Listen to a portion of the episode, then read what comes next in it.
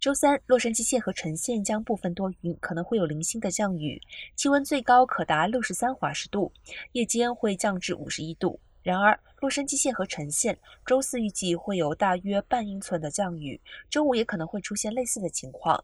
山谷和内陆帝国最高气温达到六十二度，还有小降雨。周四到周五开始下雨的可能性增加，山区的最高气温将达到四十七度，周三晚上降至十九度。但是周四和周五感觉很像冬天，有雨雪。周三沙漠晴朗凉爽，最高气温为五十六度，夜间降至三十一度。